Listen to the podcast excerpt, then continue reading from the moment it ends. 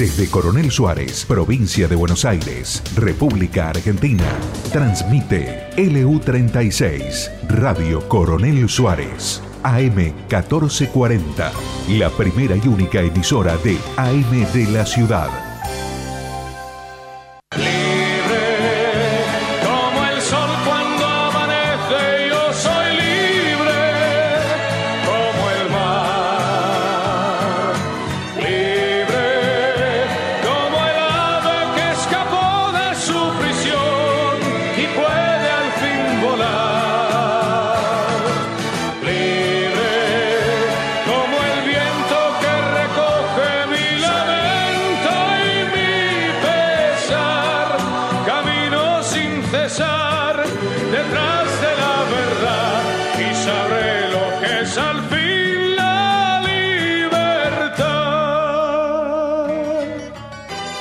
Buenas amigos, acá estamos nuevamente con la hemeroteca, hemeroteca con H, acordate que una hemeroteca es una biblioteca de diarios, revistas, periódicos. Eh, nuestro programa te vamos a dar el WhatsApp para que te comuniques con nosotros si querés, que es el 2923-694170 y nuestro mail es hemerotecaradio.hotmail.com. Recordá que es hemeroteca con H y todo junto. Esta canción de Libre la hemos puesto porque remite a una oportunidad en cuando estaba el muro de Berlín, que lo estaban terminando de construir, que dos chicos de Alemania del Este quisieron huir hacia su libertad y quisieron saltar las alambradas y uno alcanzó a cruzar y el otro se quedó enganchado y le tiraron un tiro y quedó sangrando ahí adelante de todo el mundo. Entonces Nino Bravo hizo esta canción de Libre, hablando del deseo de libertad de este chico y es algo que en lo que nunca entiendo que los que buscan el populismo y el comunismo y el socialismo no se dan cuenta que en los países socialistas la gente quiere escapar a pesar de arriesgar la vida. Se suben a una cubierta de tractor para cruzar 90 millas de mar entre los tiburones, saltan alambre de púa para escapar, se meten en tren de aterrizaje de un avión para escapar, se meten adentro de una valija para escapar. Y ahí quieren llevarnos los socialistas, los comunistas, los populistas. Tenemos 5 millones de venezolanos corriendo por toda Latinoamérica justamente por eso. Bueno, estamos con María Garros y estamos con Rocío Schwab hoy, que nos ha venido a acompañar al programa, que vamos a ver si es una incorporación joven, porque Nico, que iba a venir, no llegó hoy. ¿Qué tal, María? Hola, Martín. Hola, Rocío. Hola, Iván. Hola, Rocío, y hola, Iván también. Hola a todos. Eh, un gusto estar nuevamente aquí. Hola a toda la audiencia. Eh, los voy a dar la bienvenida con una máxima muy linda que dice que la palabra es mitad de quien la pronuncia y mitad de quien la escucha. O sea, podríamos, sin vernos, simular que estamos en un diálogo y que este programa es un punto de encuentro. Así que bueno, los, los este, animamos a que nos acompañen por una hora a través de la palabra, a través también de la música. Hola Rocío, ¿cómo estás vos? Hola María, Hola Martín, hola Iván, hola audiencia, hola mi familia que también me está escuchando en estos momentos. bueno, Rocío, no se crean que está novata en este tema, porque el año pasado hizo un programa de radio muy lindo junto a, ¿cómo eran tus compañeros? Junto a Nico y a Eloy, que ahora Eloy, bueno, está en Bahía. Está bien, así que eh, es muy joven, Martín. Eh, no hablemos de edad. No, no. Porque yo siempre he pensado que, que viste, que puede haber viejos, chiquilines, tontitos y jóvenes muy sabios. De hecho, con mi edad, tengo pensado llamarlo al doctor Garqueta después para que me asesore con la jubilación. No, y además, viste, Martín, que si no, no va a creer, pobre chica, que está con dos dinosaurios y contamos la edad de Rocío. Así que lo importante es lo que dicen las personas, lo que piensan, lo que son, y no el numerito que representa la edad, ¿verdad? verdad, sí, sí. Sabias palabras. Bueno. Bueno, vamos a una música, Iván, para empezar el programa.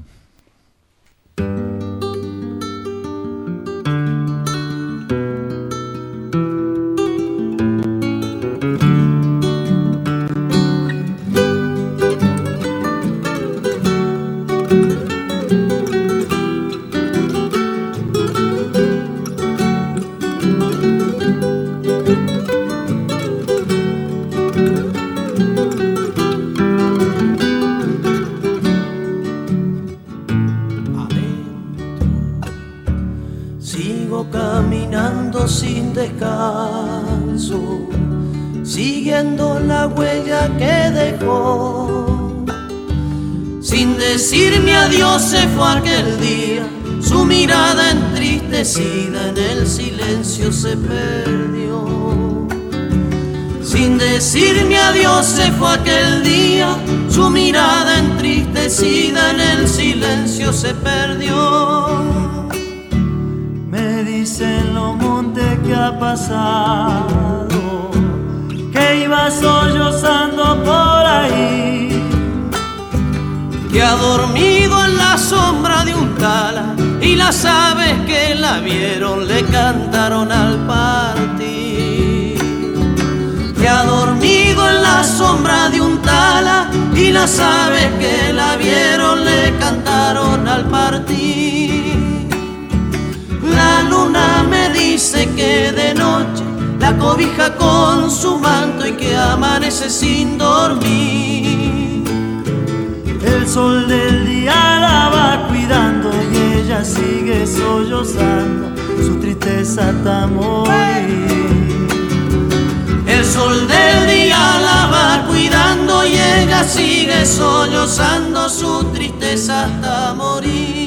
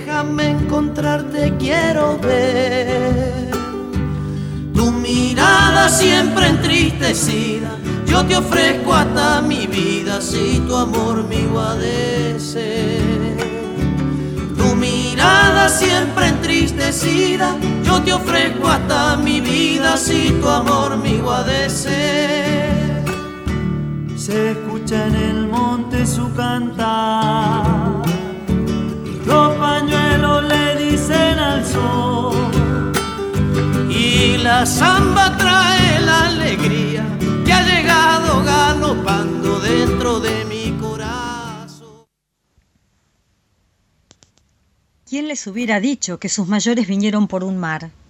¿Quién les hubiera dicho lo que son un mar y sus aguas? Mestizos de la sangre del hombre blanco, los tuvieron en poco. Mestizos de la sangre del hombre rojo fueron sus enemigos. Muchos no habrán oído jamás la palabra gaucho, o la habrán oído como una injuria. Aprendieron los caminos de las estrellas, los hábitos del aire y del pájaro, las profecías de las nubes del sur y de la luna con un cerco. Fueron pastores de la hacienda brava, firmes en el caballo del desierto que habían domado esa mañana, enlazadores, marcadores, troperos, capataces, hombres de la partida policial, alguna vez matreros. Alguno, el escuchado, fue el payador. Cantaba sin premura, porque el alba tarda en clarear y no alzaba la voz. Había peones tigreros, amparado en el poncho el brazo izquierdo, el derecho sumía el cuchillo en el vientre del animal, abalanzado y alto. El diálogo pausado, el mate y el naipe fueron las formas de su tiempo. A diferencia de otros campesinos, eran capaces de ironía. Eran sufridos, castos y pobres. La hospitalidad fue su fiesta, Alguna noche los perdió el pendenciero alcohol de los sábados. Morían y mataban con inocencia. No eran devotos, fuera de alguna oscura superstición, pero la dura vida les enseñó el culto del coraje. Hombres de la ciudad le fabricaron un dialecto y una poesía de metáforas rústicas. Ciertamente no fueron aventureros, pero un arreo los llevaba muy lejos y más lejos las guerras no dieron a la historia un solo caudillo. Fueron hombres de López, de Ramírez, de Artigas, de Quiroga, de Bustos, de Pedro Campbell, de Rosas, de Urquiza, de aquel Ricardo López Jordán que hizo matar a Urquiza, de Peñalosa y de Sarabia. No murieron por esa cosa abstracta, la patria, sino por un patrón casual, una ira o por la invitación de un peligro. Su ceniza está perdida en remotas regiones del continente, en repúblicas de cuya historia nada supieron, en campos de batalla hoy famosos. Hilario Ascasubi los vio cantando y combatiendo. Vivieron su destino como en un sueño, sin saber quiénes eran o qué eran. Tal vez lo mismo nos ocurre a nosotros. Marce, ¿estás ahí? Sí, Martín, buenas noches. ¿Qué tal? Hola nuestro- para vos y para María. Está María y Rocío hoy también. Tenemos a Rocío Schwab. Rocío, sí, sí. Eh, ¿Qué tal, Marce? Contanos qué nos leíste.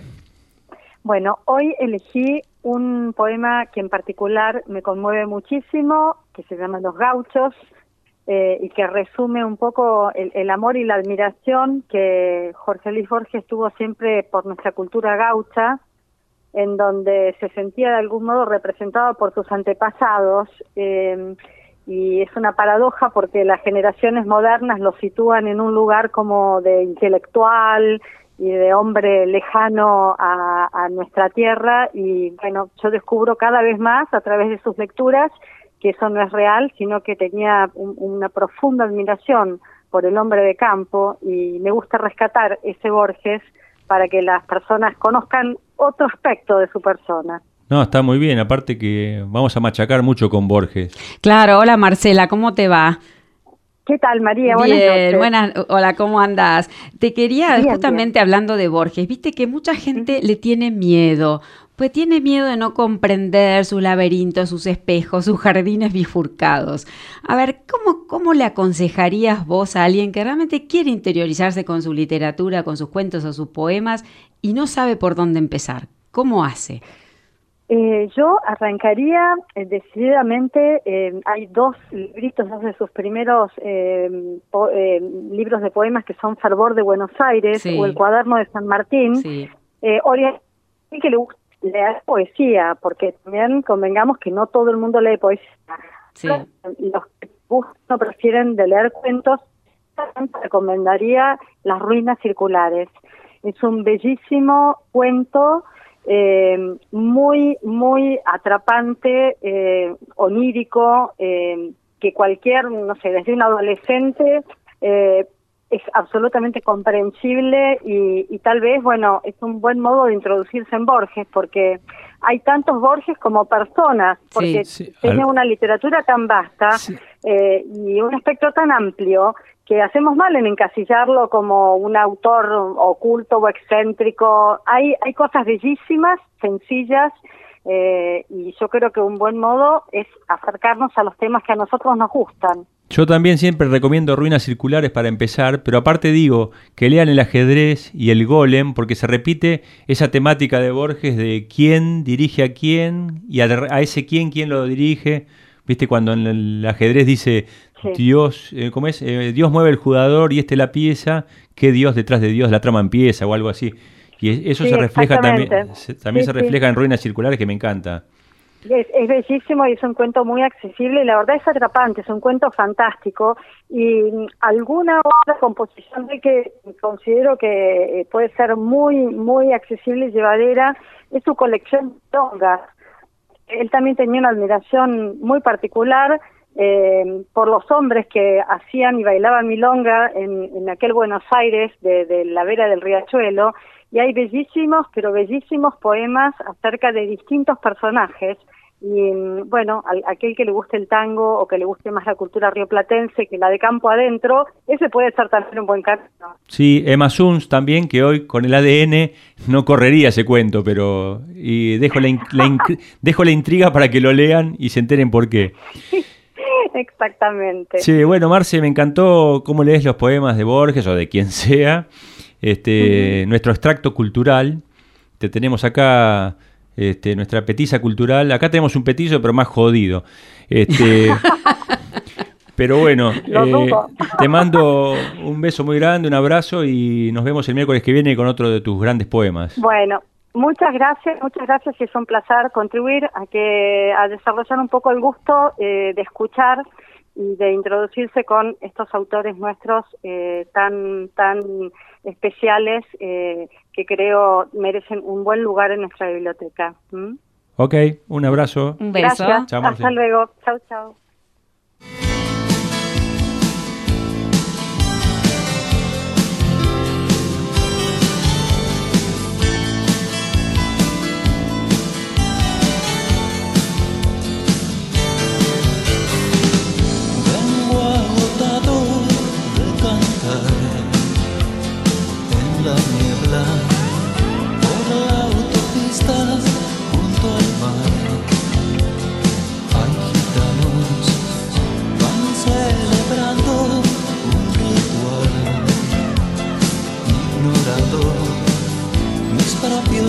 Ya no están.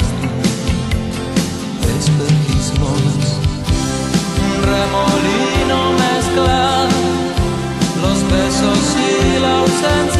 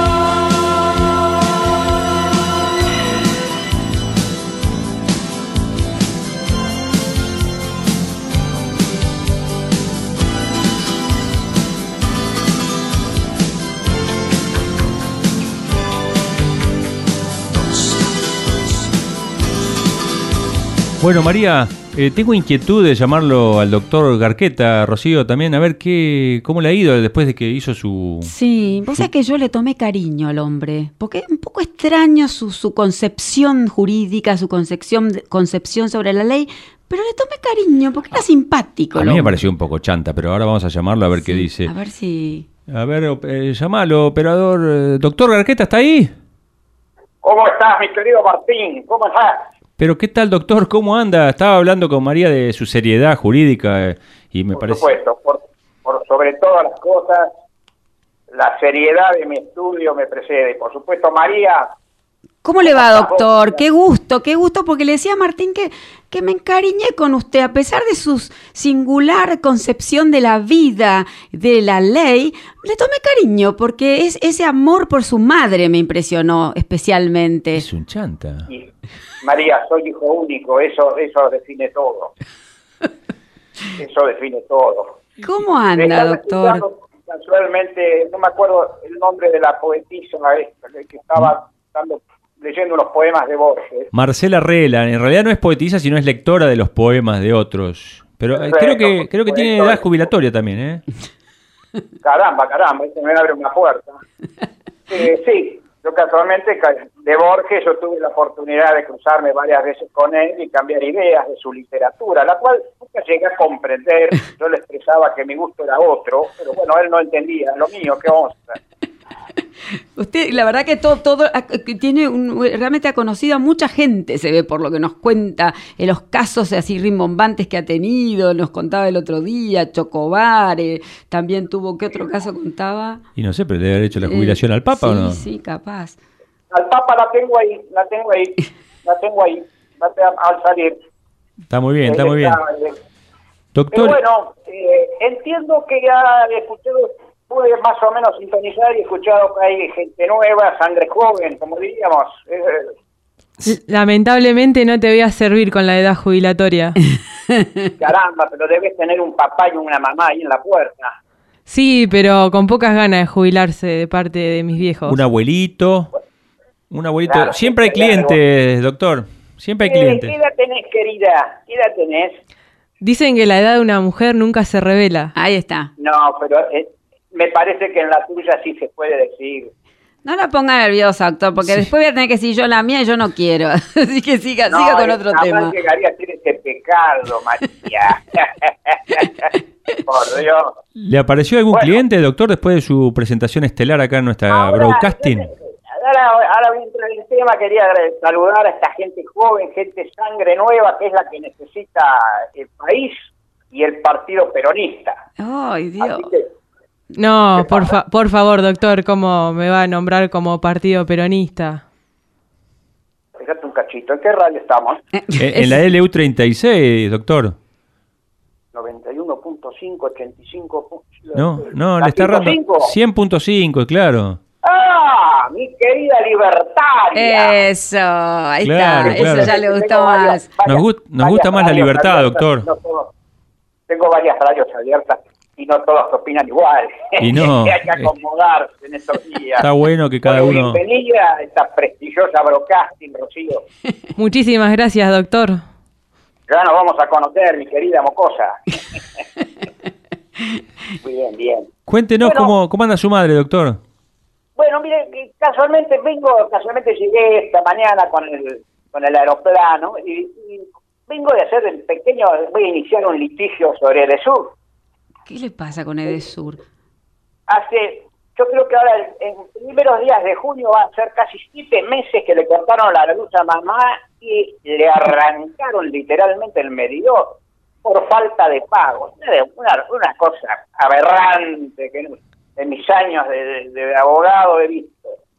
Así que imagínese, la, hace, hace siete meses sin luz, hay que pagar dos mil pesos para el enganche, una suma irrisoria, esta mujer gana 20 mil pesos, ¿cómo va a ser? Y con ayuda de su hijo único, doctor, ¿o no? No, no, no, no, no, no quiero saber qué pasa, no quiero ofenderla a la a mamá. ¿Y por qué la va a ofender si la ayuda? No, no, ella es muy sensible, son dos mil pesos, ella, creo, pero bueno, fíjese que pensando en eso, le llevé a su nieto para que lo vea, ella no lo vio desde la comunión, imagínese, pobrecito, ella tenía que verlo, hace rato que no lo ve, Por la Así pandemia, por la pandemia, ¿Qué- pobre ¿Qué- mujer. Tiene 11 añitos. ¿Qué edad tiene su, el nieto de su...? ella lo vio en la comunión Pero y por- él, bueno, ahora ha pasado con esto, él es médico ahora. Hace un trecho Hace largo. 10 años que no le llevaba el nieto. a la- Claro, lo, tra- lo trataba, al nieto lo trataba de usted, imagínese. este, así que bueno, pero piel muy movido por los sentimientos, le dijimos, bueno, llevamos un tamaño, un regalo, tamaño enorme, mamá no sabía decir qué, me trajeron, mamá con esto vas a salir a flote. Así que, bueno, empezamos, empezó a arrancarlo a pedazos los- el envoltorio de lo, de lo que le estábamos llevando, una Singer. Una, una- Una una- Singer y encima no tiene luz. No, esa pedal, querido. Bueno, se- Pedal, pobre mujer. pero se va a quemar las pestañas no, si no tiene... tenía, claro, le falta, le falta un poquito de fuerza en las piernas, no me, no me podía mover el pedal. Pero ya va a agarrar. Y con eso la changuita y esto y el otro, un poco los vecinos solidarios, yo creo que va a salir a flote, si Dios quiere. Y con la mínima, muy bien. Y sí, con la mínima. que vamos, este, este país, ahora, ¿qué vamos a hacer? ¿Qué vamos a hacer? Ese país que, te- que tenemos, mi Y querido Martín. doctor, este otro día varias personas este, me preguntaron su estado civil, este, quisieran saber un poquito qué, qué, cómo está usted. ¿Está en casado, pareja? felizmente casado, Ah, y a raíz bien. de eso ya Este, yo, no, no, muy bien, yo tengo un feliz matrimonio hace de unos cuantos años, por supuesto, yo soy un hombre de edad, pero casualmente me abre la puerta, si ustedes me permiten, eh, quisiera hacer, digamos, un pequeño, ¿qué dice? Un llamado solidario, si se quiere. Ajá, ¿qué necesita? Bueno, yo estoy buscando una relación, una, una, una chiquilina, 30, 32 años, en eso soy muy estricto, no quiero que se pase de esa edad. Pero Martín, esto ya se Este, está pasando castaño oscuro. Sí, o sea, ella tendría que tener un metro sesenta, un metro sesenta y cinco, 50 kilos, 50 90, 70, 90, eso es lo que estoy buscando. Pero no me dijo que Este, estaba felizmente casado. ¿Qué está diciendo, doctor? Bueno, pero yo acá estoy en Suárez, estoy, estoy solo, querida, ¿entiendes? Estoy solo, entonces, ojo, no busco ninguna relación seria. Esto Ah. vendría a ser un touch and go. Qué chanta el doctor. Ay, Dios, doctor. Muy bien, doctor, muy bien. Bueno, le vamos a tirar algunos datos si nos llaman a la radio alguna voluntaria que ande buscando ta- Chango también. Que pongan la radio, que den el teléfono de la radio, yo estoy eh, con el avión, estoy en dos minutos acá, encantado de la vida, y este ya tengo varias, este, por supuesto, varias este, jubilaciones abiertas. ¿Le llevaron las escrituras? ¿Le, lle- eh, le llevaron escrituras como usted quería? Perdón, hablamos juntos, María. Sí, disculpe, disculpe. Si le, no, quería saber si le llevaron las escrituras, que era lo que usted Sí, necesitaba. cuando llegué al aeropuerto de acá de Coronel Suárez había 15 personas, muchas vinieron en bicicleta de la colonia 3, así que tomé los títulos, tomé, le hice firmar los, este, las autorizaciones, poderes, digamos, así que bueno, hay, hay un poquito de bullicio porque, claro, hay confusiones y estoy desalojando gente. Pero bueno, doctor. son cosas que pasan, a veces la, la- la justicia no funciona como uno quiere, y bueno, son casas que están a la venta, así que, o alquiler, este, en ese sentido. Ah, ahora quiere no soy publicitar la venta, digamos. Qué chanta. Bueno, doctor. alquiler también. Ah, bueno. Es un gustazo. Bueno, bienvenida la chiquilina esta, Rocío. Encantado de, de que esté acá con nosotros. Gracias, doctor. Bueno. Antes de irse, yo le hace una pregunta. Sí, querida. Ahora, lo que usted le propone a la juventud femenina, por lo que estoy escuchando, Sí, ¿sería hacer un sugar daddy? Ahí lo mató. ¿Qué, querida? Un sugar, ¿qué me Ah, lo dijiste? mató. Shower. Yo no, yo no me animo a especular sobre su edad, pero No, no, no, si, no te conviene. si habló de hombre grande, si, Dijo habló de- batón. si usted habló de hombre grande y anda buscando género femenino menor de 30, estaríamos hablando del caso de un sugar daddy. Ahí te va No a salir entiendo. caro, te va a salir caro, eso te puedo asegurar. No, plata hay. Ah, Aeroplano también. No, plata hay. No, plata hay. En ese sentido no sería un problema. Si me puedes dar una mano, quería, te voy a agradecer. Eh, así de que, conseguir alguna amiga. bueno, En doctor. fin, en fin. Esto está. pasan. Está, está toca- tomando está- un calibre sí, peligroso. Tomando un Martín. peligroso. Así que lo dejamos y le mandamos un abrazo grande, doctor. Y encantado por la llamada, mucho gusto, nos vemos pronto y bueno, estoy viniendo casi muy seguido para acá, así que cualquier cosa estamos al habla. Un beso, doctor. Ok, un abrazo. Adiós, hasta luego querida, hasta luego. Hasta luego.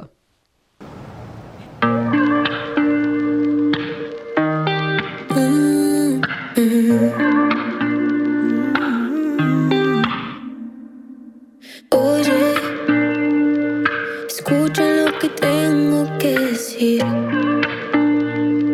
Ya no me quedan ganas para no llorar. Yo sé que ya es muy tarde, pero Oye, todo es cuestión de tiempo, ahora estoy bien. Ya no me quedan ganas de dejar mis besos en tu piel. quererte fue mi error y ahora lo sé.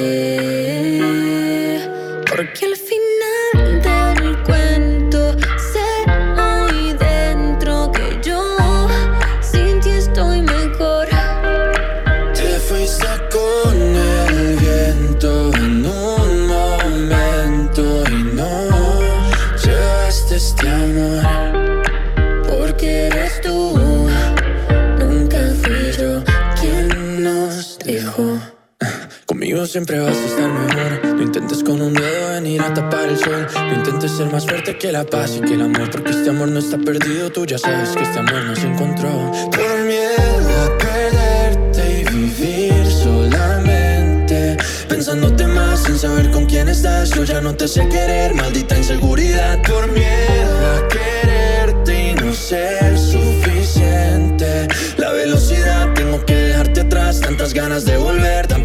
de llorar. ¿Cómo te enloqueces por una persona? Si llevan tres meses y tú no reaccionas. Y aunque la razón te advierte, el corazón traiciona. Oh, Pero no hay invierno que sea para siempre. Ya se fue un verano, ya vendrá el siguiente. Y aunque la tormenta vuelva, vas a ser más fuerte. porque al final. te Bueno, ese tema nos lo había pedido Pipa. Así que vamos a la tanda, Iván.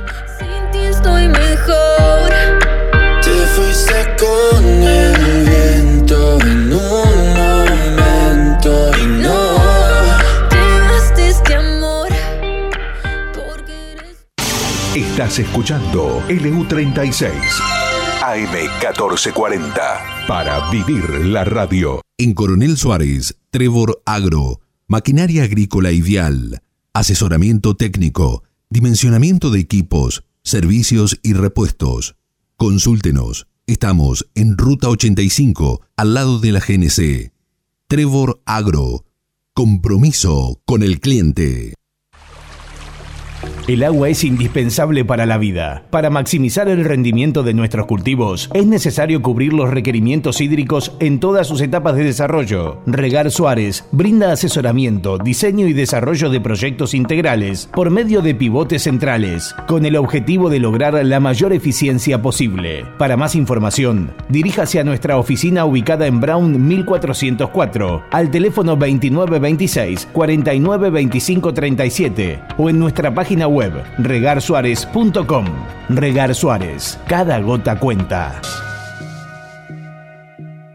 Innovación, tecnología, genética, rinde. Todo lo que necesitas para tu lote está en nuestra semilla. DS Hermanos, cerca tuyo y de tu campo. Representamos marcas líderes en semillas. Producción local de soja y trigo con tratamiento profesional de semilla. DS Hermanos, creciendo juntos. Te esperamos en Mitre 1855 de Coronel Suárez. Encontranos en Facebook y en Instagram. DS Hermanos Agro. Agroalarcia, nuestra oficina está donde está tu campo. Una joven y pujante empresa abocada al servicio integral del productor agropecuario, venta de agroquímicos, asesoramientos y ahora también comercialización de granos. Acércate, nuestra tranquera está siempre abierta. Agroalarcia. Diego Aguer, Servicios Aéreos. Pulverización, fertilización, siembra aérea, control de incendios.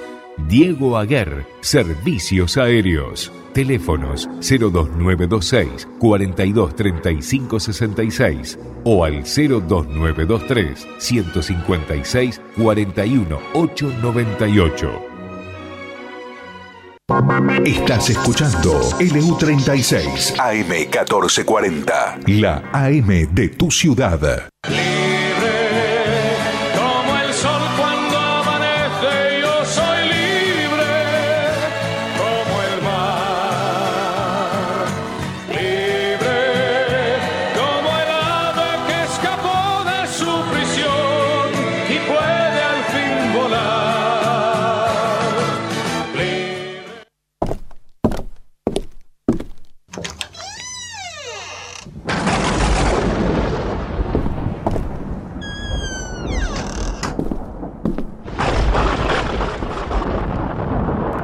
Hola, ¿cómo estás, Borja? Hola María. Yo estoy hasta los cojones con esto de la agenda globalista y hoy he venido a leeros un texto de David Testal que dice así. No, no soy un provocador. Por mucho que te convenga creerlo, para no asumir que lo que he dicho ha tenido sentido para ti y te asusta, pues atenta contra todas tus manidas excusas. Que te sientas provocado por lo que digo es asunto tuyo. Y acusarme de querer provocarte te condena a quedar encerrado en lo que ahora sabes que ya no te ampara ni consuela. No, que te ofenda lo que digo no es responsabilidad mía. Buscará ofenderte o no. No he nacido para que me entiendas ni para caerte bien, ni para evitar escandalizarte o herir tu impostada sensibilidad. Esa con la que pretendes amordazar a todos quienes señalen tu responsabilidad sobre lo que estás viviendo. ¿eh?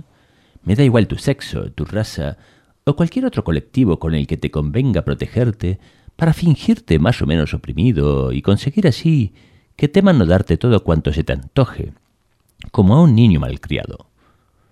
Para mí, solo existe el individuo, el individuo, tú.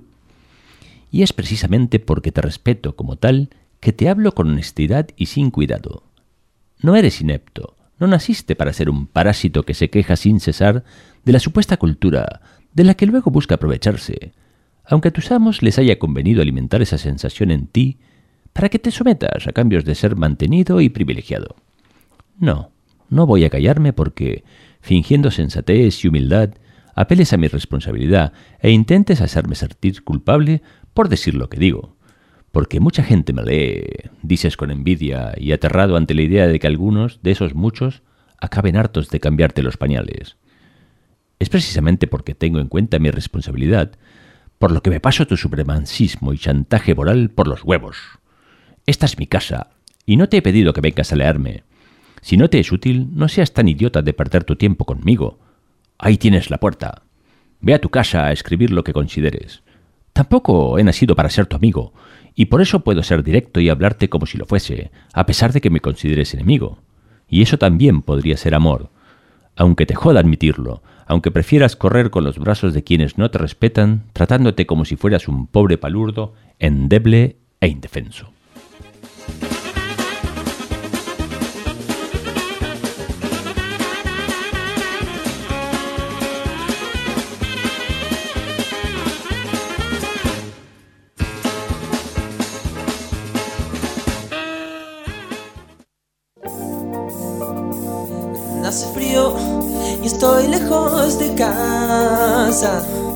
Hace tiempo que estoy sentado sobre esta piedra. Yo me pregunto, ¿para qué sirven las guerras? Tengo un cohete en el pantalón. Vos estás tan fría como la nieve a mi alrededor. Vos estás tan blanca y yo no sé qué hacer. La otra noche te esperé bajo la lluvia dos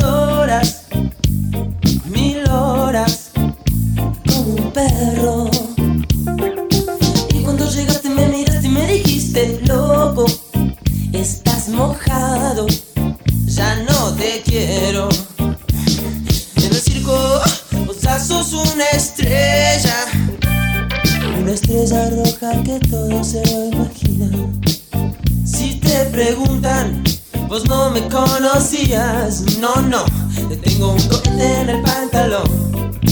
Vos estás tan fría como la nieve a mi alrededor. Vos estás tan blanca que ya no sé qué hacer.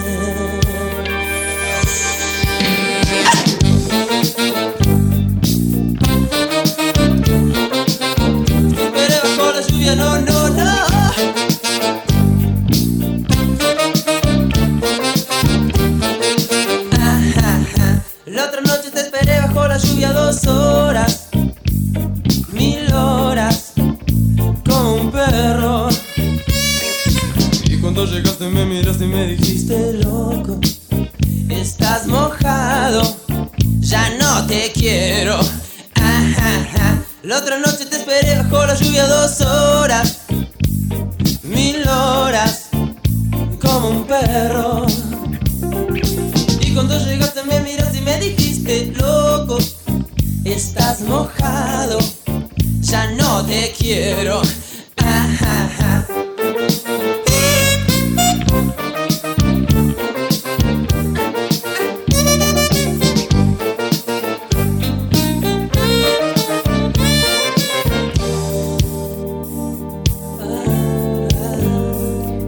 Continuando con un poco más de lo que es esta hemeroteca, María, ¿qué nos has traído hoy? Bueno, a ver si te gusta, Rocío. Si alguien en una multitud grita, sacude los brazos y las piernas, lo notarías. A menos que sea yo, el invisible, intrascendente yo, Celofán. Señor Celofán debería haber sido mi nombre. Así se lamentaba Amos, el triste personaje del musical Chicago. Aquí y ahora, el síndrome celofán lo padece quien ocupa el sillón de Rivadavia y acepta sumisamente su condición de invisible a los ojos de quien lo domina. Lejos estoy de justificar su debilidad, porque como leí alguna vez, creer que un débil no puede dañarnos es creer que una chispa no puede incendiar el bosque. Este peligroso hombre débil es el señor celofán para una mujer que lo maneja como Chasman a Chirolita, con la salvedad de que Chasman era un gran ventrílocuo y a esta Chasman se le nota cómo mueve los labios. Habla por ella, gobierna por ella, le teme a ella y ella lo quiere todo. Primero su impunidad, luego la suma de todos los poderes que concibe como un botín. Ella expresa de una enfermedad incurable, el resentimiento.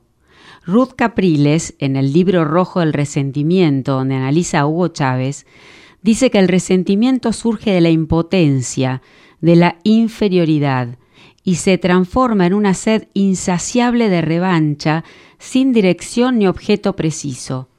Por lo tanto, no tiene satisfacción posible. Cuando los resentidos llegan a posiciones de poder, se produce un dominio destructivo y feroz. Proviene de las tinieblas una dominación tiránica que resulta de la errónea interpretación de los valores. El resentido ve las cosas al revés y justifica toda acción destructiva por un bien superior. En la sociedad donde imperan los resentidos, se produce una inversión de los valores penados. El robo, la deslealtad, la destrucción del pasado son justificados en desafío al ordenamiento jurídico de esa sociedad y del sistema de distribución de premios y castigos. El delincuente es ascendido a magistrado y el magistrado es perseguido, expulsado, reprimido. Si se requiere riqueza y no se puede obtener por esfuerzo propio, bueno, se recurre al robo. Como la inversión de valores convierte lo malo en bueno, los medios utilizados por el resentido son la calumnia, el chantaje, el robo, comportamientos que usualmente son penados por los ordenamientos instituidos. Los resentidos buscan que la gente se odie entre sí, buenos y malos, víctimas y verdugos, y, oh sorpresa, esto se convierte en un gran negocio. No hay negocio más lucrativo, decía Thomas Sowell, que luchar por derechos que ya se tienen en nombre de opresiones que ya no existen con el dinero de aquellos a quienes se tacha de opresores. Volviendo a nuestro señor Celofán, él es un camaleón, sus opiniones cambian de la noche a la mañana, ya no resiste un archivo de una semana, hace continuo honor a la famosa frase de Groucho Marx, estos son mis principios, si no te gustan, pues acá tengo otros. Sino, ¿cómo puede ser que un profesor de derecho de la UBA, como le gusta definirse, vaya a corroer el concepto de justicia independiente y de respeto de la Constitución? El señor Celofán ya no tiene autoridad ni para echar a un funcionario de segundo nivel, mucho menos sostener a un ministro de Economía. Es presidente de un país sin moneda, sin crédito, sin inversiones, sin escuelas, sin libertad, sin vacunas, con inflación récord y pobreza en niveles históricos, con gastos en subsidios que superan con creces lo que se gasta para controlar, el virus, por ejemplo. Sin embargo, sale de guía turística por el mundo, de gira, perdón, de gira turística por el mundo y tiene el tupé de decir que quiere cambiar el sistema financiero internacional. Reprimidas carcajadas habrá provocado el pobre celofán. En pleno año, año leccionario no debe haber ajuste tarifario, reza el dogma populista, como si hoy la inflación y el apriete impositivo no ajustaran nuestros cinturones. Que Dios nos ampare luego de las elecciones. Para que no se descubra su condición de nadie, diría Borges, el señor celofán vocifera, grita, amenaza y señala con el dedo a distintos enemigos que inventa para victimizarse es parte de una generación sin tragedia, Por eso recurre a la sobreactuación como si estuviese casi al frente de la Tercera Guerra Mundial. El pánico inicial al comienzo de esta pandemia lo hizo subir en las encuestas y ahí se embriagó de felicidad. Todavía intenta ese rol de padre bondadoso. Vinimos para darle felicidad a la gente. Voy a cuidar a los argentinos, dice con voz compungida cual actor de culebrón barato. Pero señoras y señores, el señor celofán se está ahogando. ¿Qué dice él? La culpa la tiene el mar.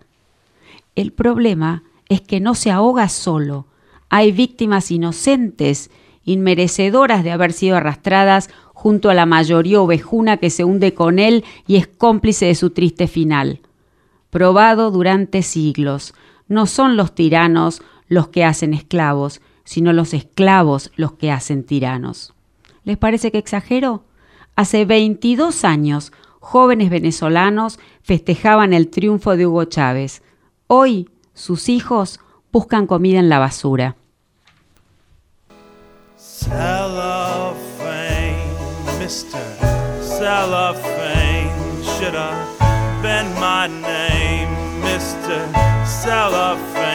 Cause you can look right through me, walk right and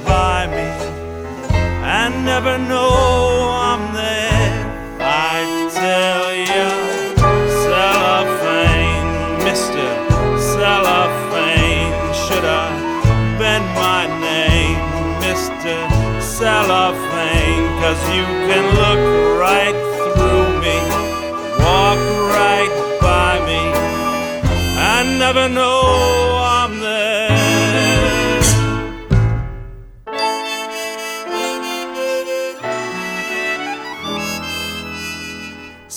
was a little cat residing in a person's flat who fed you fish and scratched your ears. You'd notice him. Suppose you was a woman wed and sleeping in a double bed beside one man for seven years. You'd notice him. A human being's made of more than air. With all that bulk, you're bound to see him there unless that human being next to you is unimpressive, undistinguished. You know who.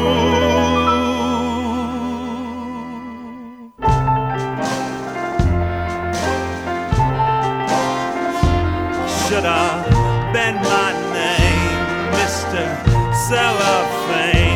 you can look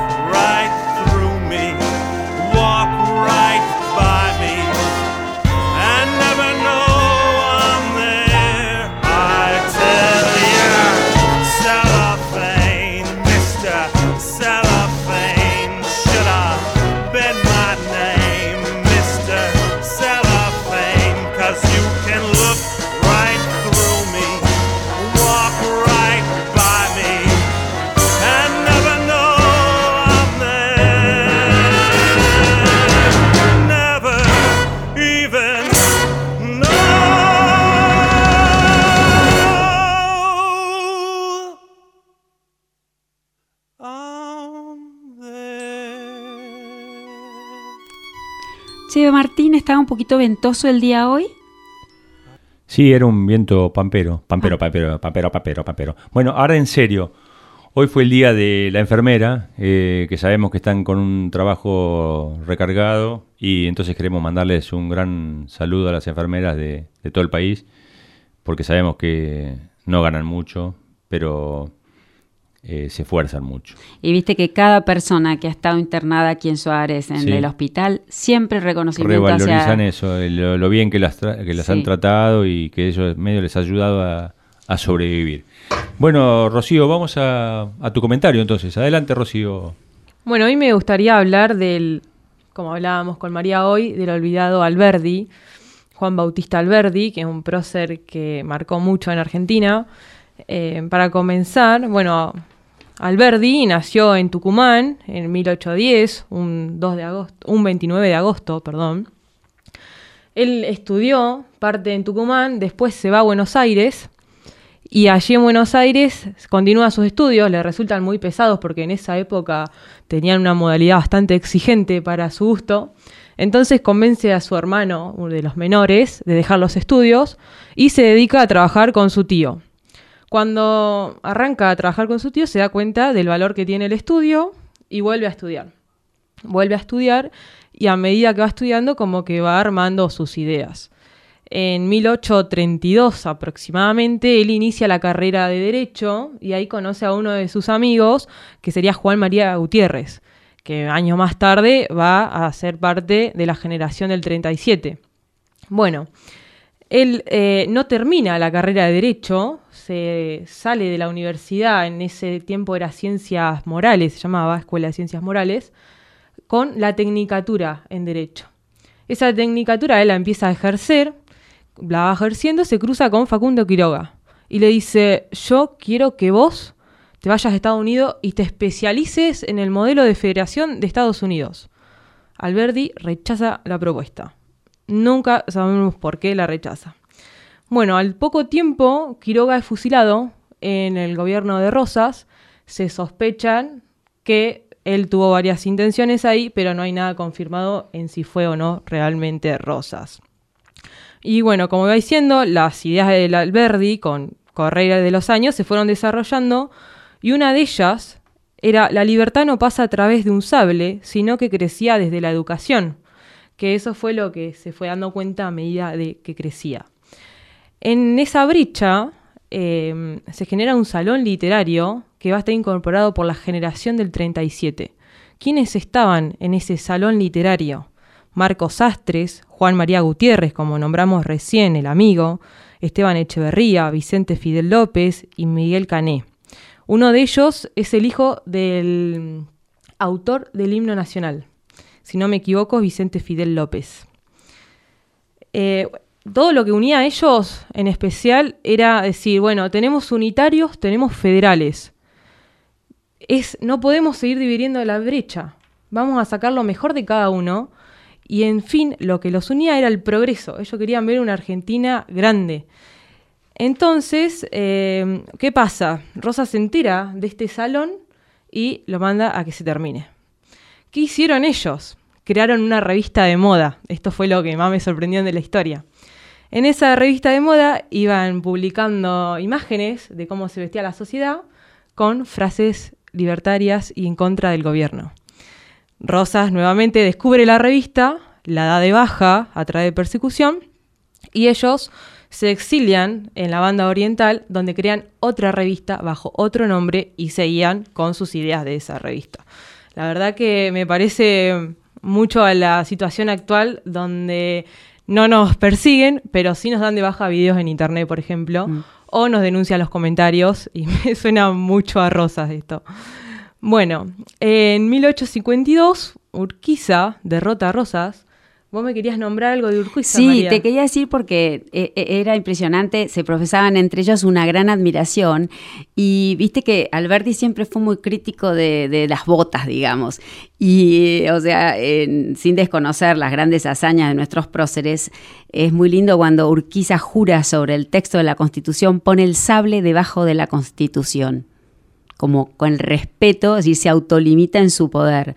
El respeto por la ley y la constitución está por arriba del uso de la fuerza incluso. Después de haber derrotado a tiranía, por supuesto. Una de las primeras ideas de Alberdi en decir el sable nunca va a estar encima de la educación. Es impresionante. O sea, yo hoy eh, escuchaba la historia y literalmente se me volaba la cabeza porque no podía creer que en esa época había un hombre que ya tenía todo tan claro. Sí. Bueno, y adelantándonos un poquito entre batallas, guerras, en lo que fue pasando, que no me va a dar el tiempo para contar todo porque realmente es mucho, eh, concluye en que Alberdi se basó la constitución en Estados Unidos y Chile, logra que esa constitución sea eh, tomada en cuenta, digamos, que, alguien lo escuche, porque en ese entonces decir, bueno, tenemos a un loquito, por así decirlo, que nos viene a decir cómo tenemos que hacer las cosas nosotros. Y nadie lo quiere escuchar. Y el 80% de la población era analfabeta en esa época. Y yo siento que, bueno, igual en este momento ahora los loquitos somos nosotros acá. Y sí. Es bueno, eh, uno de los mayores logros de Alberdi fue justamente eso, que sus textos sean utilizados para la Constitución que tenemos hoy en día a base de las libertades. Al final de su vida, que yo no quiero dejar de remarcarlo, como todos los próceres históricos de la Argentina que mayor marcaron, fallecieron en la pobreza, rasgando la pobreza. Él no cobró un centavo por su labor a la patria, más allá de todos los intentos que se hicieron en los diferentes presidentes que fueron asumiendo. El único que reconoció y le dio un mango, por así decirlo, fue Roca en sus últimos años de vida que los pasó en Italia, que les dijo, se enteró a través de un amigo en común, le dijo, esto no puede estar pasando, mandó un proyecto y así los últimos dos años de vida de Alberdi fueron solventados por el Estado, digamos. Bueno, muchos próceres nuestros terminaron en el exilio, la mayoría, Sí, en la la época de. Rosas, la mayoría. Por eso la Constitución preveía que un hijo de un argentino nacido en el extranjero podía ser presidente, Mm. porque estaban todos previendo que sus hijos podían tener la posibilidad. De hecho, San Martín, en Francia, vivía con una pensión de Perú, no de Argentina. Sí. Hay algo que no, también no quiero dejar de destacar. Alberdi se cruza con Rosas allá en Europa y se entera del juicio que le hacen a Rosas por todo lo que había cometido y aún así le ofreció defenderlo porque le parecía injusto el de la forma que había sido acusado. Y en ese entonces Rosas le da su respeto y le da su admiración por sus escritos. Eso también fue como que acto también de humildad de ambas partes. Sí, sí, sí, sí, sí. Muy bueno. La verdad que, que escuchar la reivindicación de las ideas, quizás el prócer, a mi manera de ver, el prócer más grande que hemos tenido, este, en, en boca de una chica como vos y contado de una manera simple, sencilla, la verdad que es un orgullo. Me encantó, te felicito, re lindo. ¿Te falta terminar o querés? o- No, solo Ah. quiero destacar que si quieren escuchar bien detallado todo, la verdad que es muy bueno y no dura tanto el video como decir, no tengo el tiempo. Los herederos de Alberdi hizo un video explicando bien y también quiero destacar que ese grupo de chicos hace canciones y les da con un caño a todos. Que es un grupo de, de mu- Es un de grupo una banda. Claro, es un grupo musical. Se llama Los Herederos de Alberdi. Mirá Lo vos. pueden encontrar en Spotify, en YouTube. Y bueno, esa, esa constitución hizo que a los 50 años de, de esa constitución nuestra, la Argentina tuviera el 50% de todo el PBI de Latinoamérica unida. Sí, Martín, el- el- los salarios ingleses en términos reales de un peón rural y de un obrero de la industria eran superiores a Suiza, Alemania, sí, Francia, Italia, España. de sí. Competíamos con Estados Unidos. éramos De- potencia. Después Sí. la contaminaron un poco, cada vez la han contaminado en el 49, en el, el 14 bis. Sí, sí. Pobre bueno, Constitución también sufrió embates. sí, pobrecita. Yo no busco Yo no quiero hacerte ningún test. Sigo siendo un gato en la ciudad. Dame una oportunidad. Tengo un ruso y a un yankee dentro de mi habitación. Que se juegan mis zapatos y mi foto de graduación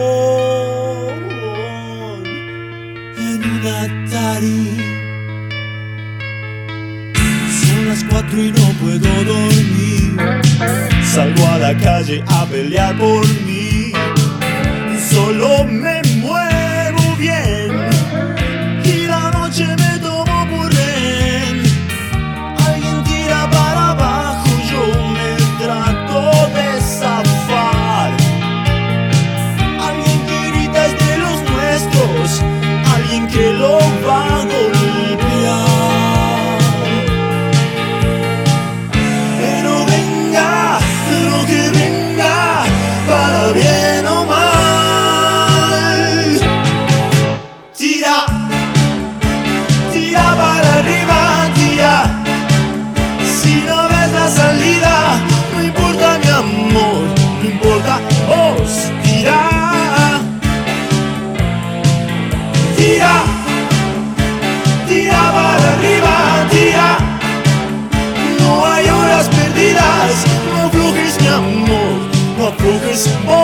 tira.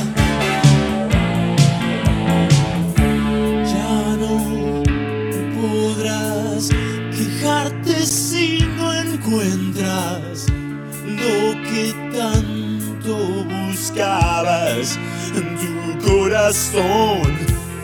Y si te agarras los dedos contra una puerta pesada, estoy seguro que tu grito romperá los vidrios de la casa. Rosada. la belleza de tu pierna, escapándole a las sábanas, sexo a la deriva, y esa loca ilusión que algún día mucho mejor.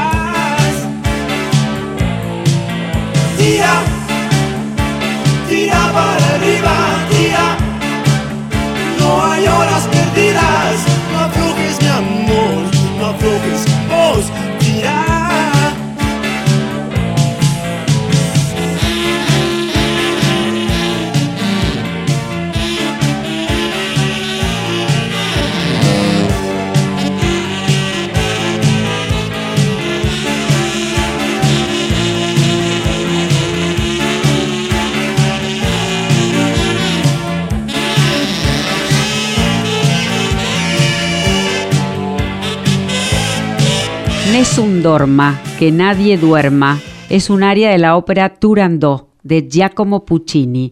Es una ópera ambientada en la China milenaria, narra la historia de la cruel princesa princesa Turandot, quien en venganza a una entapasada mancillada decapita a sus pretendientes si no le responden tres adivinanzas.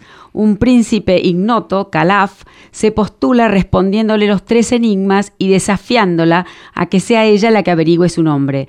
Turandot ordena que nadie duerma en Pekín hasta que se sepa el nombre del atrevido pretendiente. Les elegimos una versión de Luciano Pavarotti y dirigida por Subil Meta, así que un verdadero lujo. Es la que dice... Ma il mio misterio è chiuso in me. ¿Esa es? Luciano Pavarotti è proprio qui, signori e signore.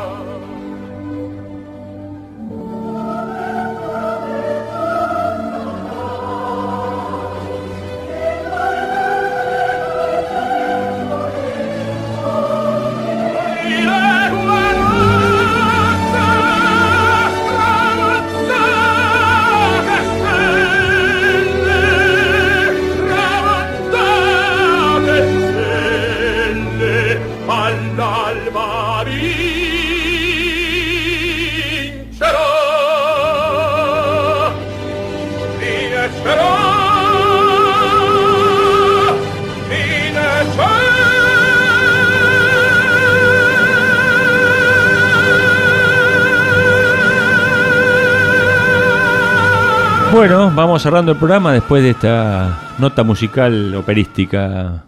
Tres preguntas para la niña, Rocío. A ver, Rocío, ¿cómo te das cuenta que un político miente? Cuando mueve los labios. ¿Y cómo llamas a un funcionario corrupto? Funcionario. ¿Por qué en la Argentina no hay racismo? Porque se paga tanto en blanco como en negro. Ahí estamos. Bueno, queríamos despedirnos hasta el miércoles que viene. Le mandamos un abrazo a todos los eh, oyentes. En especial a mi familia y mis amigos, a los chicos que están escuchando y los espero el próximo programa. Un beso grande para todos, que estén bien. Chao, hasta la vuelta.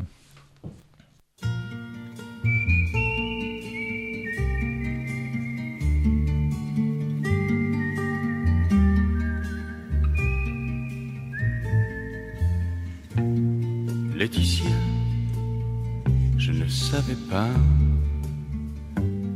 que tu étais tout pour moi. Un oiseau chantait tout près de moi. Mais je ne l'entendais pas. Et tu vivais innocente, éphémère.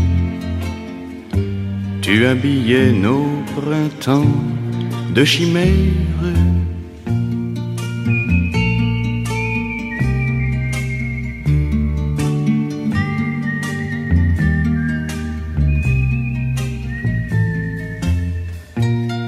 Laetitia, je ne savais pas